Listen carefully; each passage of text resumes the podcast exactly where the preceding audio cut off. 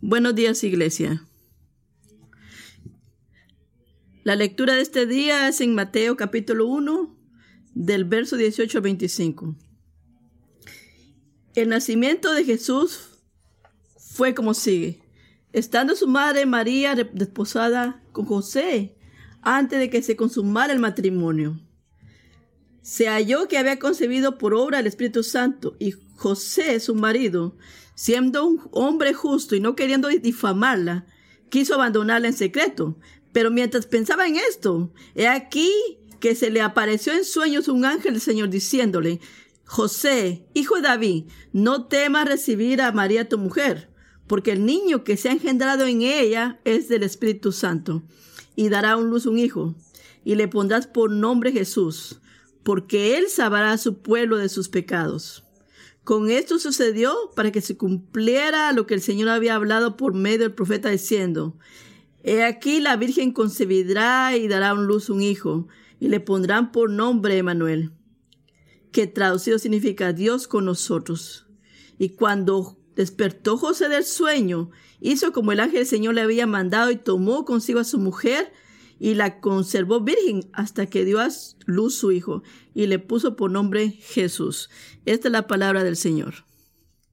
Señor, mientras nosotros estamos acá en la ayuda de tu Espíritu Santo, queremos ver la gloria de tu Evangelio, de tu Hijo, con canciones familiares, ya que te necesitamos, Señor. Venimos con gozo, con alegría. Venimos dependientes de tu iluminación, de tu convicción a través de tu palabra y que tu Espíritu Santo nos ayude a entender y ver en las escrituras tan familiares para nosotros, ya sea que cantemos, que son cosas familiares, o leyendo las cosas que nos suenan familiares. Podemos confesar a veces que nuestros mentes y corazones yo podamos decir yo ya canté eso antes, yo ya escuché eso antes y no ver tu majestad y la gloria tuya. No queremos hacer eso este día, Señor. No queremos hacerlo, Señor. Así que, Señor, abre nuestros ojos para ver tu gloria, Dios. Gracias por esta oportunidad que tú nos provees, que mientras anticipamos la Navidad, podemos pensar, podemos pensar en tu encarnación, podamos pensar en ti y oramos que tú nos ayudes. Que esos sentimientos de la encarnación, que nosotros podamos responder con unos sentimientos con sentimientos que humildemente te, se, se humillan delante de ti. Danos gracias para escucharlo, Señor. Amén.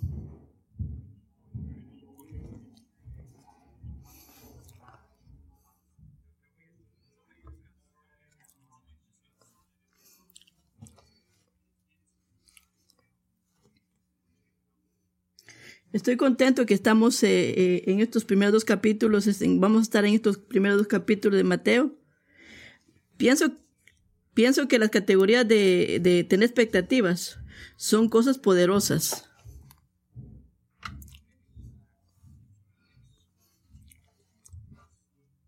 Si usted espera, puede recibir un regalo de algún miembro de su familia y no lo recibe, ¿cómo se siente?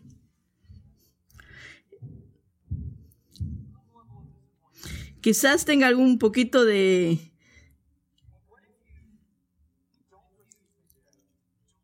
De, desacuerdo. Quizás, quizás, ¿qué tal si usted recibe un regalo que quizás usted no esperaba? ¿Cómo se siente usted ahí? Porque la expectativa ahí es diferente. Y no se siente como que fuera una gran cosa ahí. En estos dos escenarios usted puede ver que los dos escenarios son gobernados por las expectativas, que son cosas poderosas. que pueden multiplicarse o se mitigan eh, cuando estamos en un mundo que está quebrantado, un mundo caído.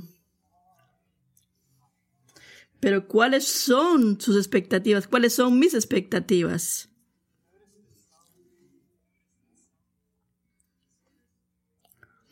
Yo puedo ver esto en unas personas, puedo ver esta tentación en mí mismo. personas que se vacunan contra las expectativas y se vacunan para poder estar listos para esperar que llegue lo peor. Pero muchas veces podemos irnos hasta ahí.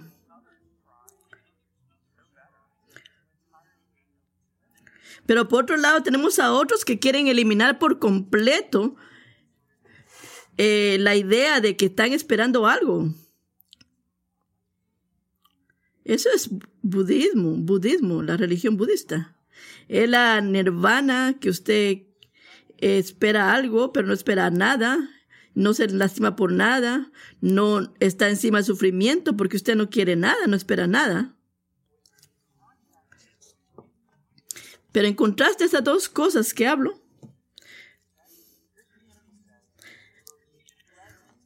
nosotros los creyentes tenemos expectativas. Tenemos, tenemos expectativas porque la, esperanza él nos da gasolina de esperar cosas que queremos ver. Eh, puede ser que las cosas que esperamos sean corrompidas por el pecado o, o distorsionadas por el rechazo abierto a Dios. Pero la solución a expectativas que fueron despedazadas no es no tener ninguna, sino que la respuesta bíblica es esperar cosas, pero que deben estar informadas por la palabra de Dios y que están ancladas en el carácter de Dios. Usted quiere tener expectativas, pero que están informadas por la palabra de Dios, gobernadas por la palabra de Dios, enraizadas en Dios. Porque la palabra de Dios es verdad, amigos. Es buena. Es bueno esperar de los hombres y de Dios. Y lo que la palabra nos dice que podemos esperar. Porque Dios no cambia. Eso es bien importante.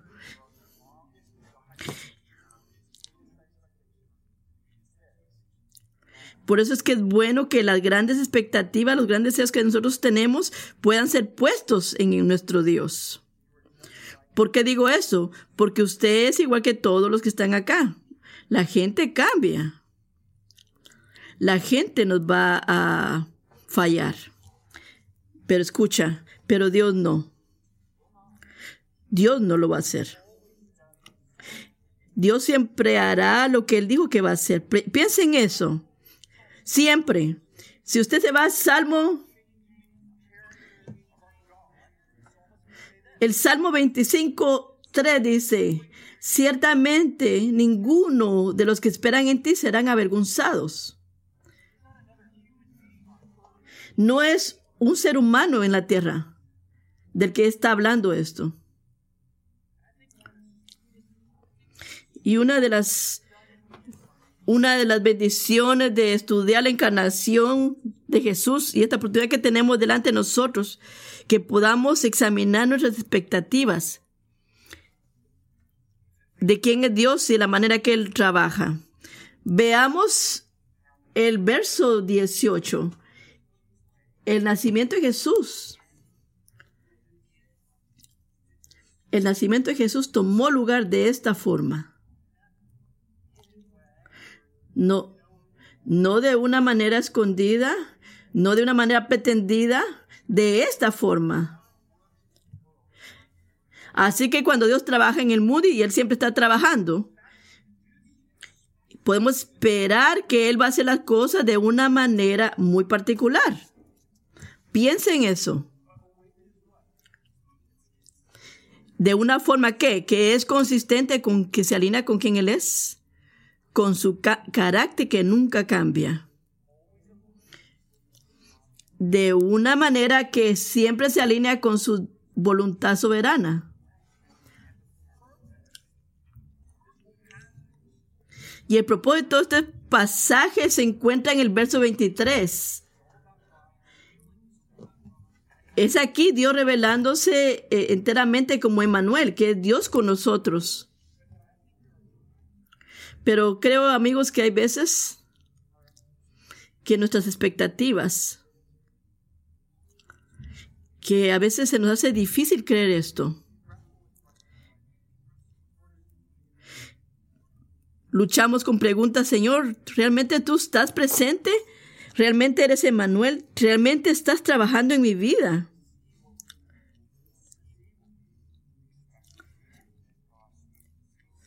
¿Estamos viendo lo que queremos ver? ¿Recibiendo lo que queremos hacer? ¿Está Dios haciéndolo? Pero si no podemos discernir su actividad, cómo le está obrando en diferentes actividades, no, no nos va, vamos a creer que no tenemos, no tenemos lo que queremos, que no nos está dando lo que queremos. Nuestras expectativas se, se vuelven en la manera funcional que operamos y cómo nosotros evaluamos si Emanuel está presente o no con nosotros. Si está trabajando poderosamente o si está perdido en acción.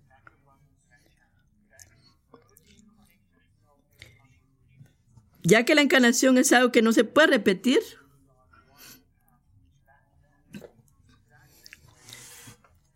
Y la manera que el Señor lo trajo en aquel tiempo, inexpectativamente, es la misma manera que lo está haciendo ahora.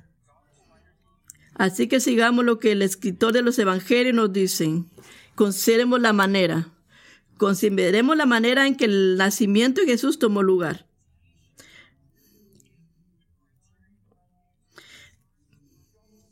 para que nosotros podamos tener expectativas correctas y veamos que nuestras expectativas deben de ser gobernadas por cómo Dios va a hacer las cosas.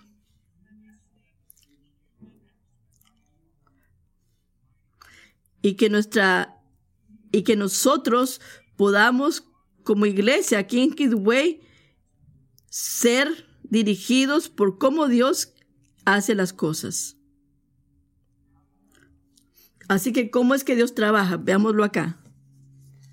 Este es un sermón de seis puntos. Así que vamos a empezar con los primeros tres y después los últimos tres. Primero, Dios parece trabajar a los, como un necio a los ojos de los hombres. Parece necio a los ojos de los hombres. Eso lo podemos ver en el verso 18 y 19.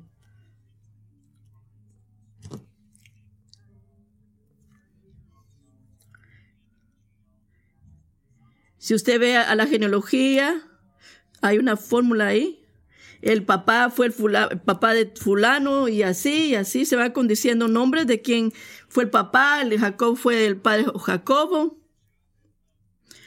Y después dice el, el esposo de, de quién Jesús fue nacido, que fue llamado el Cristo. Y Jacobo, el padre de José, y José, el padre de Jesús. Pero no es lo que Mateo dice. ¿Por qué razón? Porque José no era el padre natural de Jesús. Eh, si usted se va al verso 18, lo podemos ver ahí. Y si lo vemos en el 18, nos damos cuenta que antes de que fuera desposada, se encontró que ella había concedido por el Espíritu Santo. En aquel entonces el, reglamento por el una pareja era enlazada en matrimonio, antes que el matrimonio fuera eh, consumado físicamente, eh, José era considerado como el esposo de María. Y María era considerada como la esposa de José. Eh, habían sido juramentados que eran una pareja, ya sí, ya estaba establecido así. Y era como que no, no te puedo devolver el anillo de vuelta, no, no puedo hacer eso. Así que podemos imaginarnos. Usted imagínese lo que cómo pudo haber pensado, qué sintió José. ¿Qué es lo que pensó la familia María? La comunidad. ¿Qué pensaron? Cuando descubren que María está embarazada. Antes de que se llevara a cabo la boda.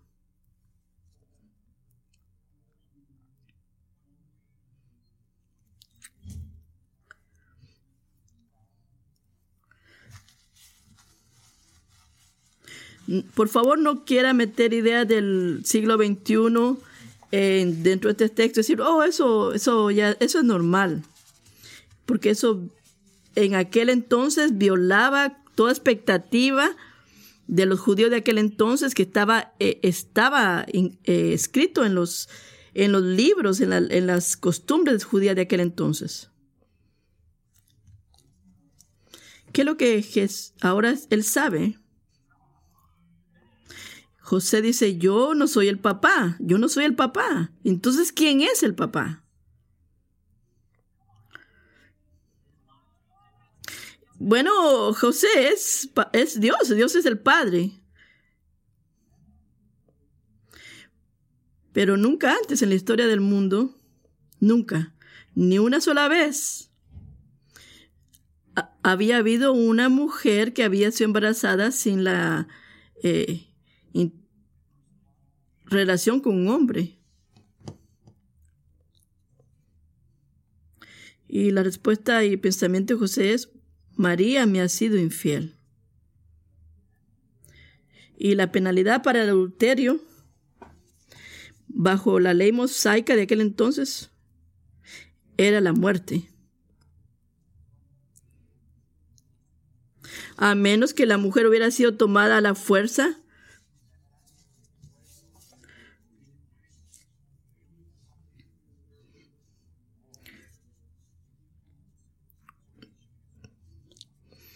Pero si eh, nos vamos a lo que Deuteronomio decía, una, una mujer puede recibir una carta de divorcio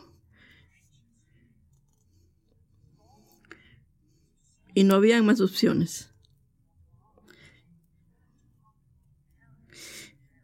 Así que, ¿qué estaba pasando aquí?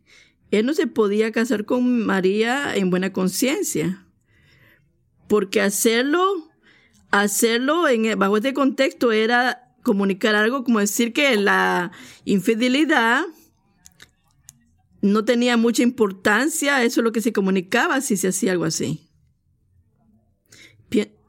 Ahora piensen esto, si él se casaba con ella, la comunidad entera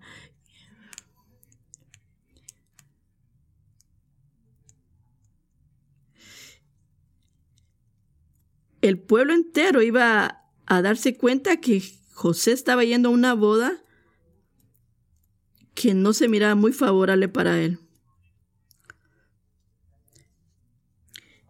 Él podía confesar un pecado que no había cometido. Y José tenía un sentido bíblico de la justicia. Era un hombre justo, pero también era un hombre compasivo. Si usted se ve al verso 19, no quería avergonzar a su esposa. Así que no podía divorciarse a él, de ella así calladamente. Sienta el peso de esto, la, situación entera era delicada. Usted no, no necesitaba mucho para salir en las, en las medios sociales, el escándalo. No había nada que era digno de, de, de la alabanza en esa situación.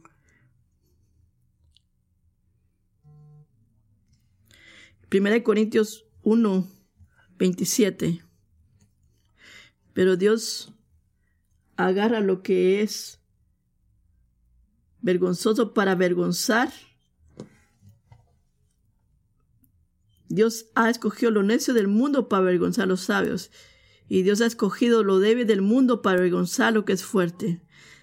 También Dios ha escogido lo vil y despreciado del mundo lo que no es para anular lo que es, para que delante de, él nadie se jacte.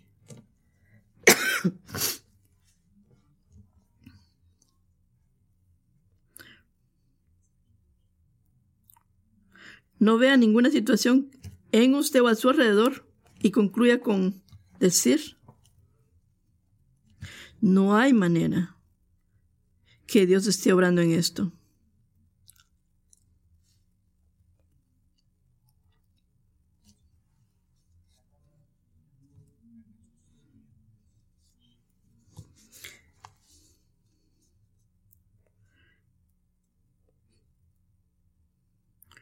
No hagas esto. Los caminos de Él son más altos que nuestros caminos. Sus pensamientos son más altos que nuestros pensamientos. El nacimiento de Jesús hace dos cosas. Nos, nos lleva a ser humildes y también a recordar que Dios está trabajando en aquello que los hombres creen que es necio. Y hay una segunda manera que Dios quiere trabajar. El punto 2 demuestra su autoridad soberana en el verso 20. Demuestra su autoridad soberana. Pero mientras él pensaba en esto, se le apareció el ángel Señor diciéndole, José, hijo de David, no temas recibir a María tu mujer. Dese cuenta de algo aquí. Aquí no hay nada pasivo.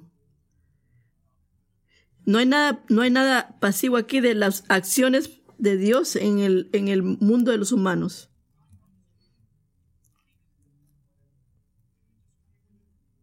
No es como que Dios se puso el mundo a girar y después que el mundo tome el, el rumbo que quiera. No. Él activamente y personalmente decide, interviene en el universo en el universo, en los hombres. Así que Él va a traer aquí su soberano propósito y soberanía. ¿Lo va a hacer cuando nosotros queremos? No, lo va a hacer exactamente cuando nosotros menos lo esperamos. Regularmente a través de situaciones donde nosotros no queremos dar la oportunidad. Porque como dice ese texto, Dios no toma su sabiduría de los hombres. Dios no existe para cumplir con nuestros deseos. Él nos creó para que nosotros cumplamos con los deseos de Él. Porque Él es Dios y porque no hay otro. Él es el único soberano, el Rey de Reyes. Para que, porque delante de Él todos los hombres son como monte, las naciones son como nada. No vivimos en un universo que está fuera de control. Vivimos en un universo que está bajo el soberano control de Dios. Así que, ¿cuál era el plan soberano de Dios para José? Aquí debemos recordar esto. Debemos recordar los pactos que se hicieron en el Antiguo Testamento. Por ejemplo, donde se hizo una promesa, un pacto que el Mesías, el, enviado, iba a venir, iba a salir, iba a venir de la, de la raíz de David, de la descendencia de David. Así que la genealogía que estuvimos escuchando la semana pasada eh, que nos habló Caleb,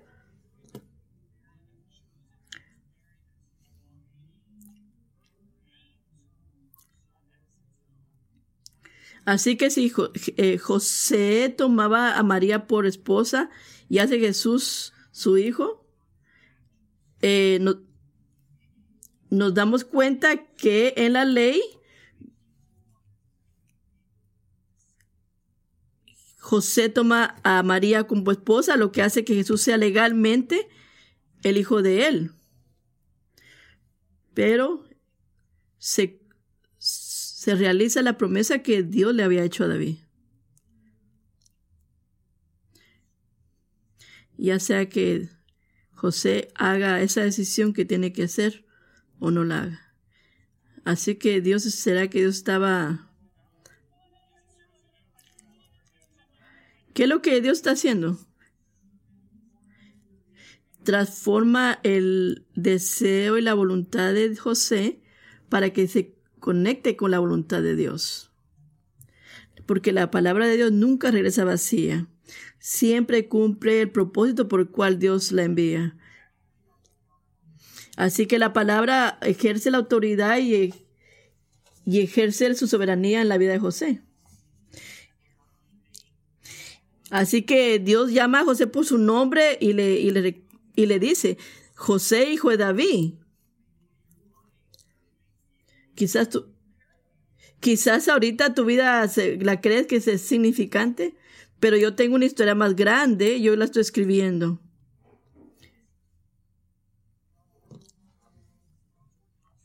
Y la palabra de Dios nos llega de la misma forma a nosotros en esta mañana. Cuando usted está escuchando y leyendo su palabra, ¿qué es lo que usted está haciendo? Dios, Dios está hablando con usted, Él le conoce por su nombre. Y así que Dios nos, nos, nos encuentra. La palabra de Dios es confortante. Y así que si vemos aquí el ángel, el ángel no, no es como que le da una patada y le dice, bueno José, aquí está la cosa, así es como van las cosas. Así que vas a ir así, por este camino, pero el jefe dice que ahora tienes que arrastrar otro camino. Así que en lugar de irte por camino A, vete por camino B y sigamos adelante con el plan. No, él no está haciendo eso. Él no está haciendo eso. No, él nos está eh, eh, enloqueciendo. Y la palabra con lo que empieza para José es esto. Le muestra el cuidado de Dios. En medio de esa revoltura emocional que él siente.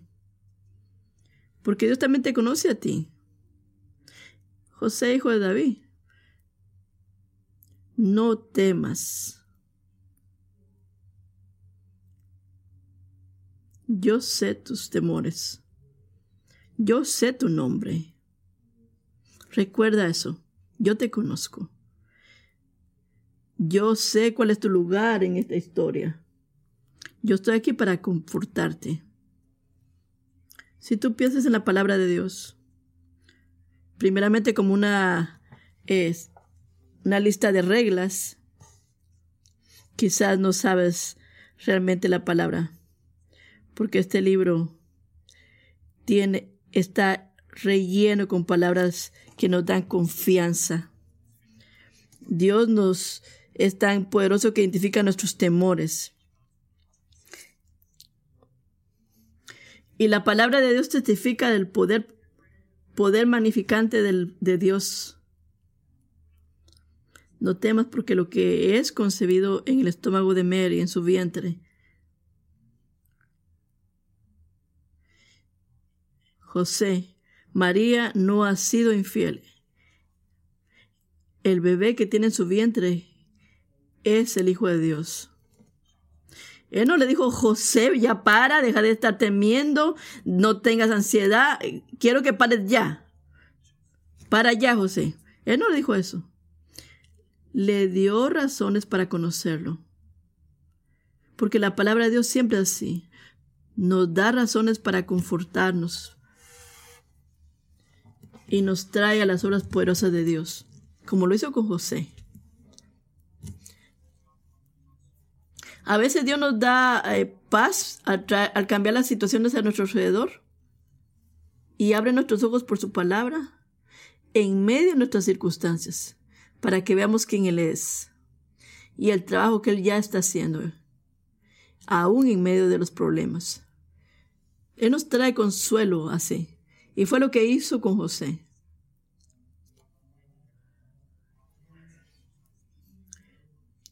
Dios se goza a intervenir en las situaciones. Así que vamos en el punto número 3 ahora. una de las maneras también en las que Dios funciona trabaja.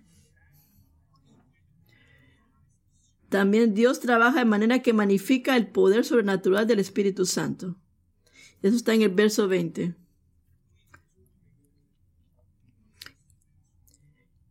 Y el punto de esto es que nosotros venimos delante de la delante de la base importante de la encarnación. Es algo que nosotros quizás no podemos entender, pero es un misterio. Y fue que fue lo que Dios hizo en la encarnación. eso, sobre, sobrepasa nuestro conocimiento finito de cómo Dios obra, lo que Dios hace. Veámoslo así, el eterno Hijo de Dios,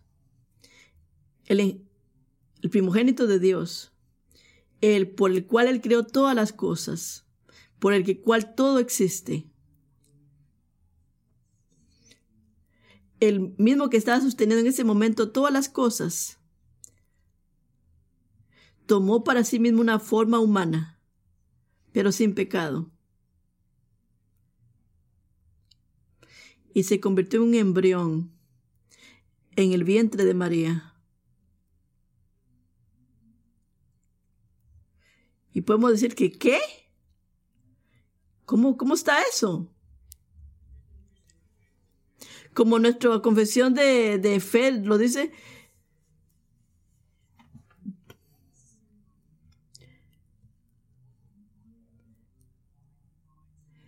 En esta unión dos naturalezas enteras perfectas y distintas se unieron inseparables en la única persona del Hijo Divino sin confusión, mezcla o cambio.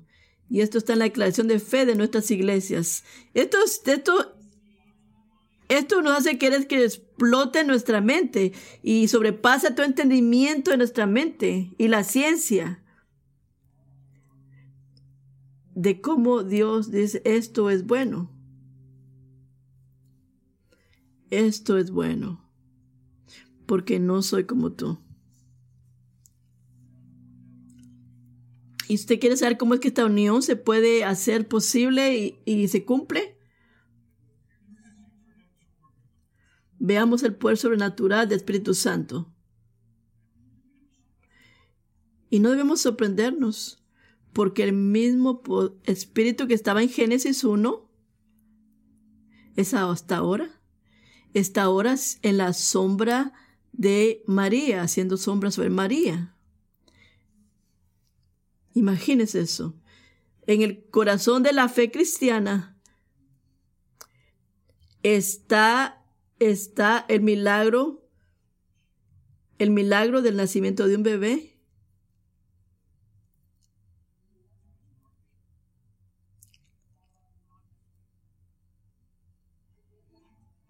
Y podemos decir, eh, eh, ¿por qué hacerlo? ¿Por qué había que hacerlo de esa manera, Señor? ¿Por qué venir a, la tierra en el vientre? ¿Y por qué no enviar a un hombre ya, un hombre crecido y que apareciera en un carro? Y, y no, un embrión, un embrión ahora.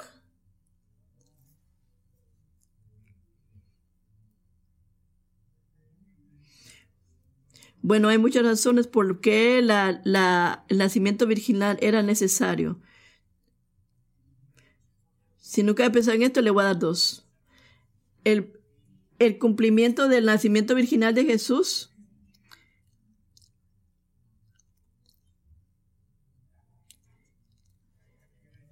La Virgen Concepción de permite que la edad plena y la humanidad plena se unan en una sola persona.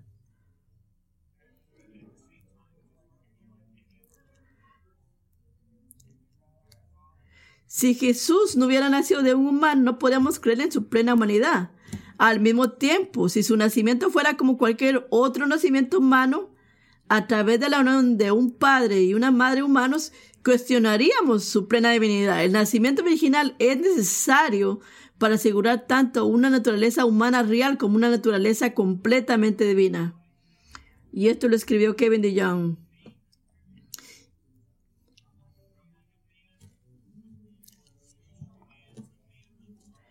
Así que se necesitaba un verdadero hombre, no un hombre que pareciera como que era un hombre, sino que un verdadero hombre. Así que en su vida de obediencia, en su vida y en su muerte, era para cubrir nuestra, nuestros pecados. Los dos son misiones, parte de una misión crítica.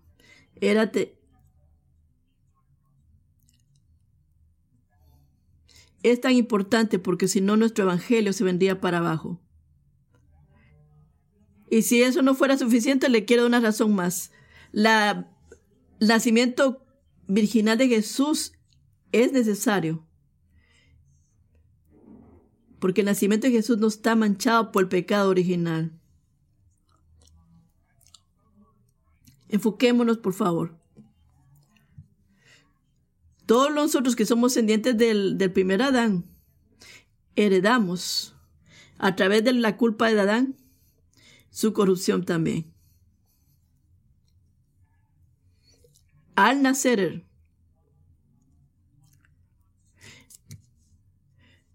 no pecamos porque nos gusta pecar, sino que porque nacemos pecados, somos nacidos así. Y si Jesús hubiera sido concebido de una manera natural, como través de un padre natural y una naturaleza humana, no hubiera podido ser sin pecado. Y hubiera tenido que morir por sus propios pecados y por pecado. No podía morir por el pecado de nadie más, sino por sus propios pecados. Pero, ¿qué es lo que hace el Espíritu Santo? Prepara un cuerpo para el Hijo, un, un cuerpo que no ha sido contaminado con pecado. Y por eso dice el texto, por lo tanto, el hijo que nacerá será llamado hijo de Dios, el niño santo que nacerá será llamado el hijo de Dios. Era un era sin pecado, porque era porque convenía que tuviéramos tal sumo sacerdote, santo, inocente, inmaculado, apartado de los pecados y exaltado más allá de los cielos, que no necesita como sumos sacerdotes ofrecer sacrificios diariamente, primero por sus propios pecados, después por los pecados del pueblo, porque esto Jesús lo hizo una vez y para siempre, cuando él mismo se ofreció. Esto está en Hebreos 7, versos 26 al 27. Así que podemos decir, ¿cómo es que el nacimiento virginal de Jesús moldea nuestras ideas y nuestros pensamientos?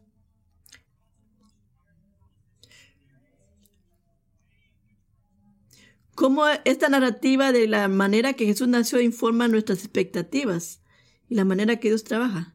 Nos recuerda esto, amigos. Dios ama llevar a cabo sus propósitos, sus acciones, a través de, a través de acciones que se, son sobrenaturales, sobrenaturales.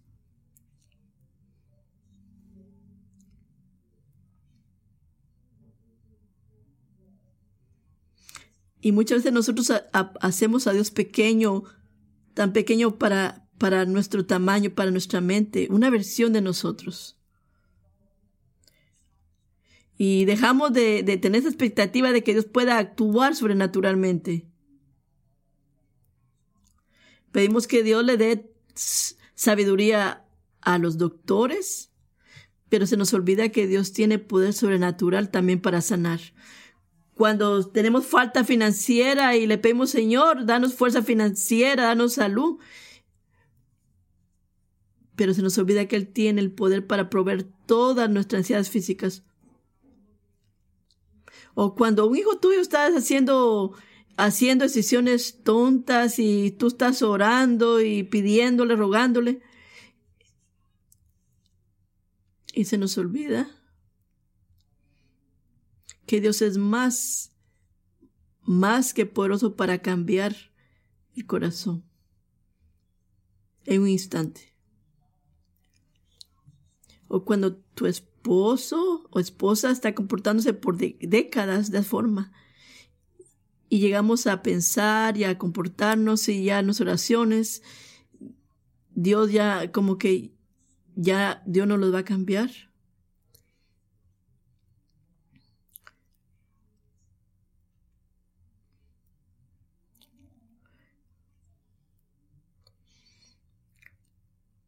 ¿Qué es lo que estamos haciendo? Estamos haciendo a un Dios pequeño, haciendo al Dios pequeño. Pero Él es Dios, amigos. Él es Dios todopoderoso. Él trabaja en maneras maravillosas, poderosas.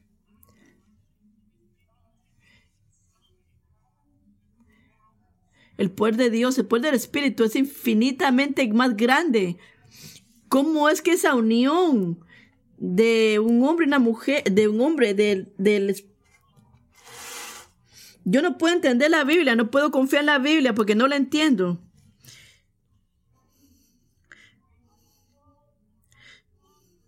Señor, amo, amo la idea, Señor, que tus caminos sean más altos que mis caminos, que tus pensamientos son más altos que mis pensamientos. Gracias, Señor, porque no somos como tú. Nosotros somos criatura y Él es el creador. Sus caminos no están, no están limitados por la naturaleza o por la visión que nosotros tenemos. No está restrictivo por la ciencia o por la biología, porque Él es el que controla la ciencia, la biología.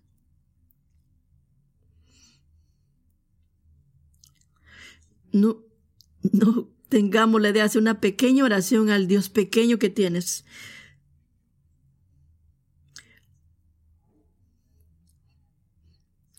Ora al Dios grande que reina sobre el cielo y la tierra, que nunca duerme, que cumple sus propósitos soberanos para su gloria y para tu bien.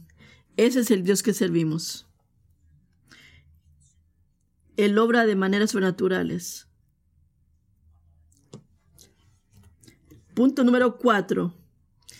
Provee para nuestras mayores necesidades. Esto está en el verso 21.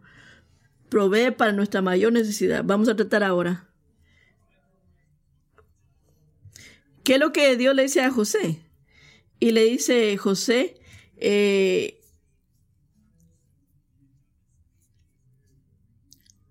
y dará a su luz un hijo y le pondrás por nombre Jesús, porque él sabrá a su pueblo de sus pecados. Jesús, que también eh, el nombre es Yahshua, Yahshua o Josué, que significa Dios salva, Dios salvará.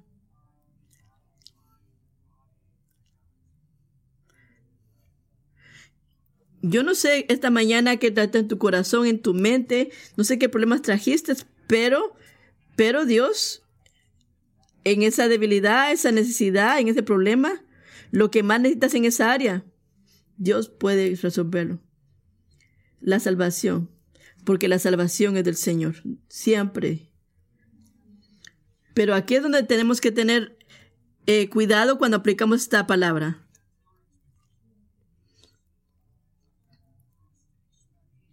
Porque se puede convertir tan fácil para nosotros decir Dios, Dios eh, responde y nos va a servir todas nuestras necesidades. Y se puede convertir en el, el Dios que solo está para servirnos. Y quizá le suene como una locura, pero convertimos a, a, a Dios como aquel que nosotros le presentamos necesidades y él las tiene que cumplir, las tiene que hacer.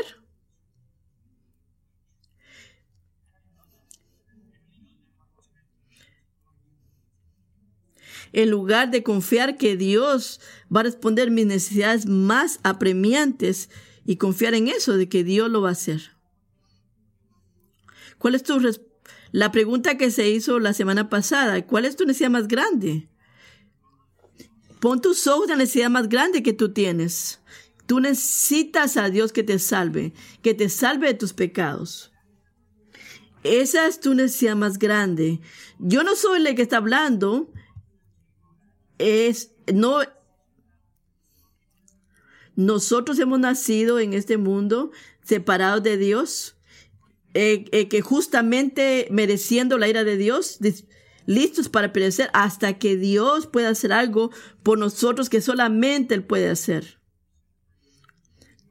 Necesitamos a Dios, esa es su gran necesidad. Necesitamos que Dios, que Dios perdone.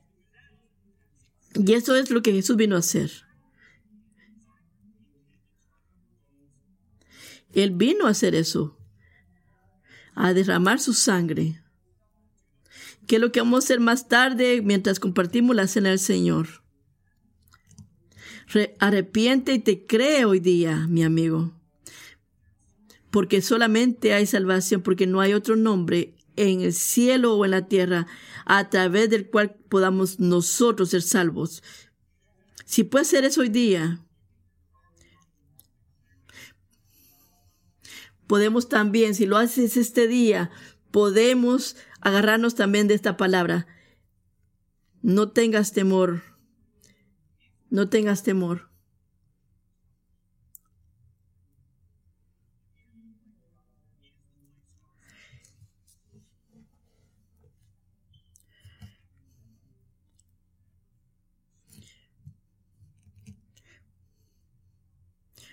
Porque si tú entiendes que Dios está para cumplir y estar donde más tú lo necesitas,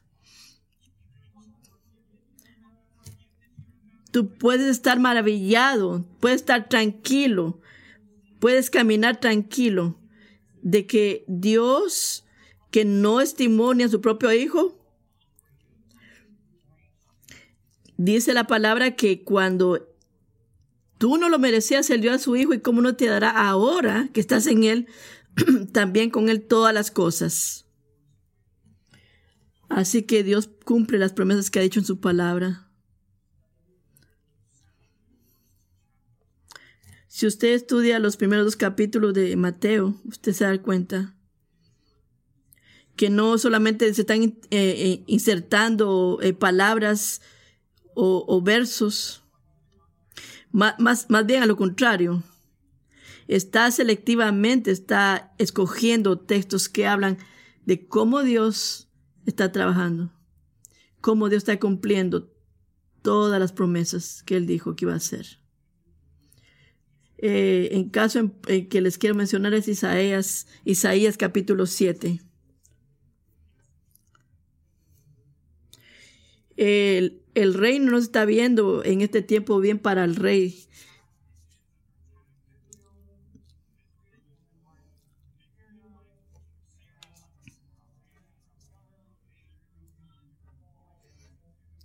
Isaías capítulo 7.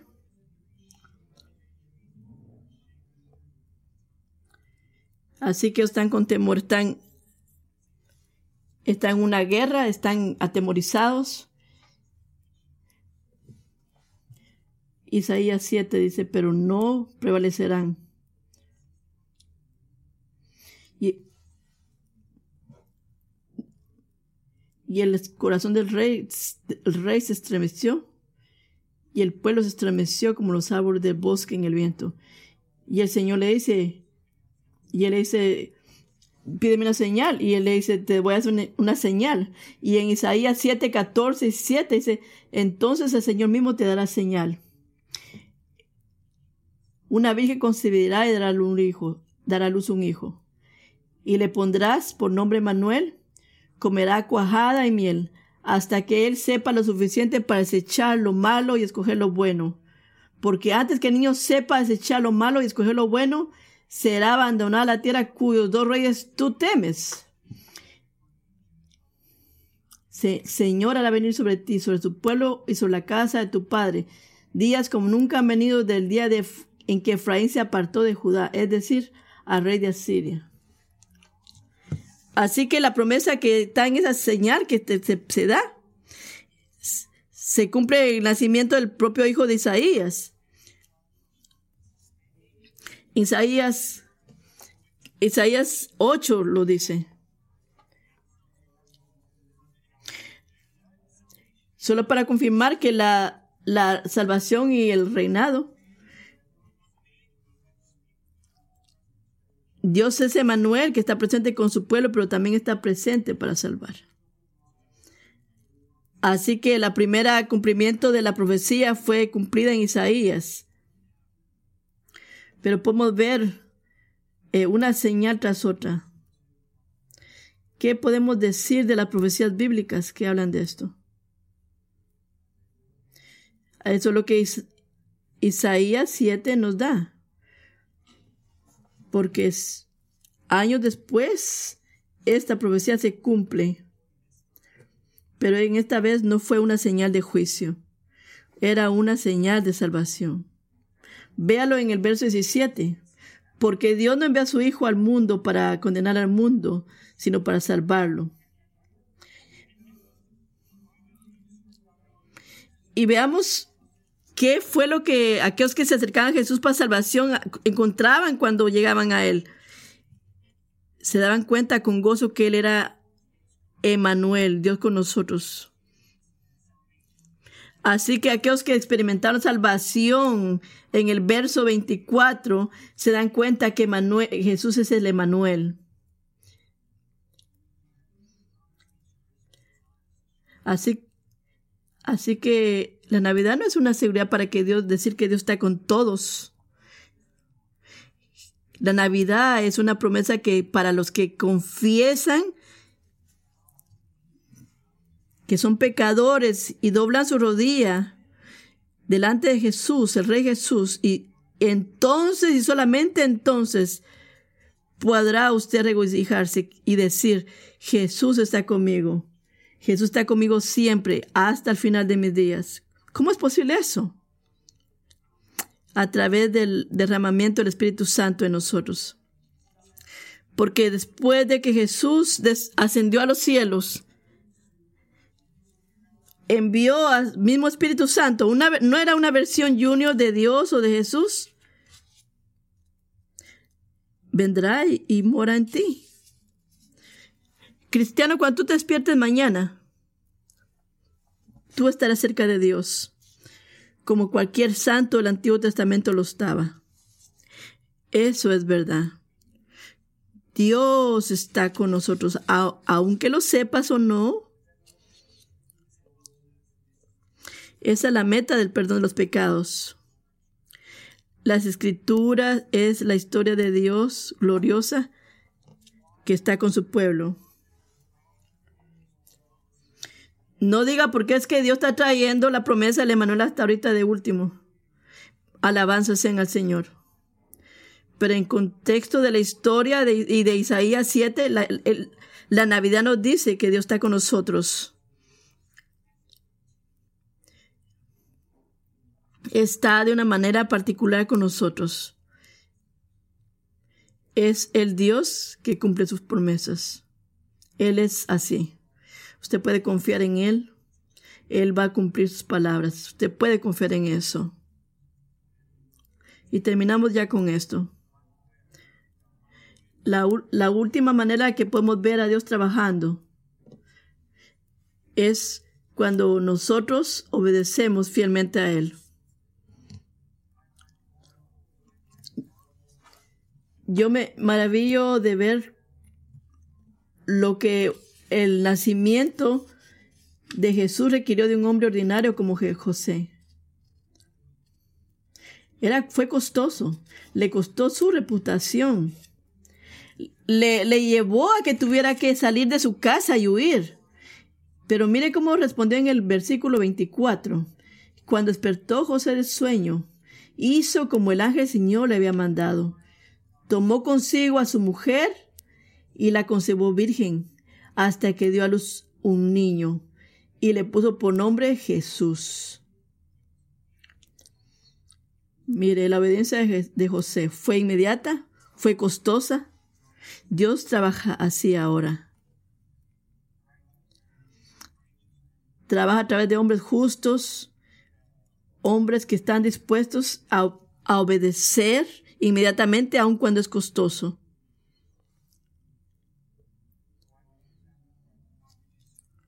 ¿Por qué es que usted podría sacrificar una carrera eh, muy prometedora, comprometedora?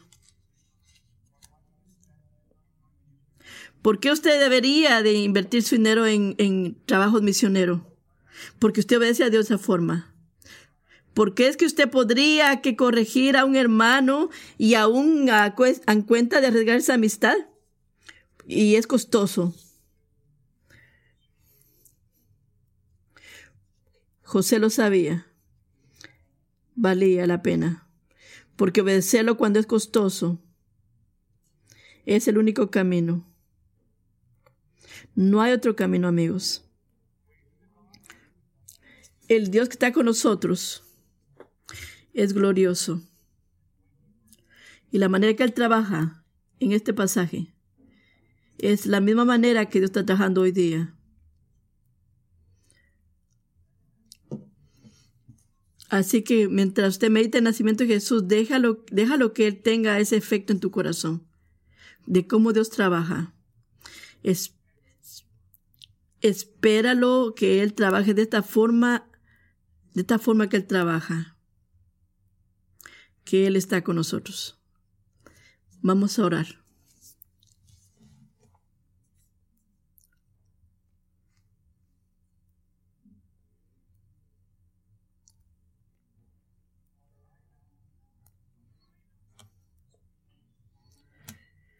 Padre, te pido ahora que mientras respondemos a esta palabra, las buenas nuevas, Señor, de quién tú eres y tu forma redentora en que salvas. Te pido, Señor, que nos ayudes como tu pueblo, que podamos tener expectativas de ti, que están informadas por ti de quién tú eres, de la manera que tú has trabajado en el pasado. Que no demandemos de ti lo que tú nos, nunca nos has prometido que nos vas a dar. Que no nos vayamos a sentir como que tú nos fallaste porque tenemos expectativas que no son correctas.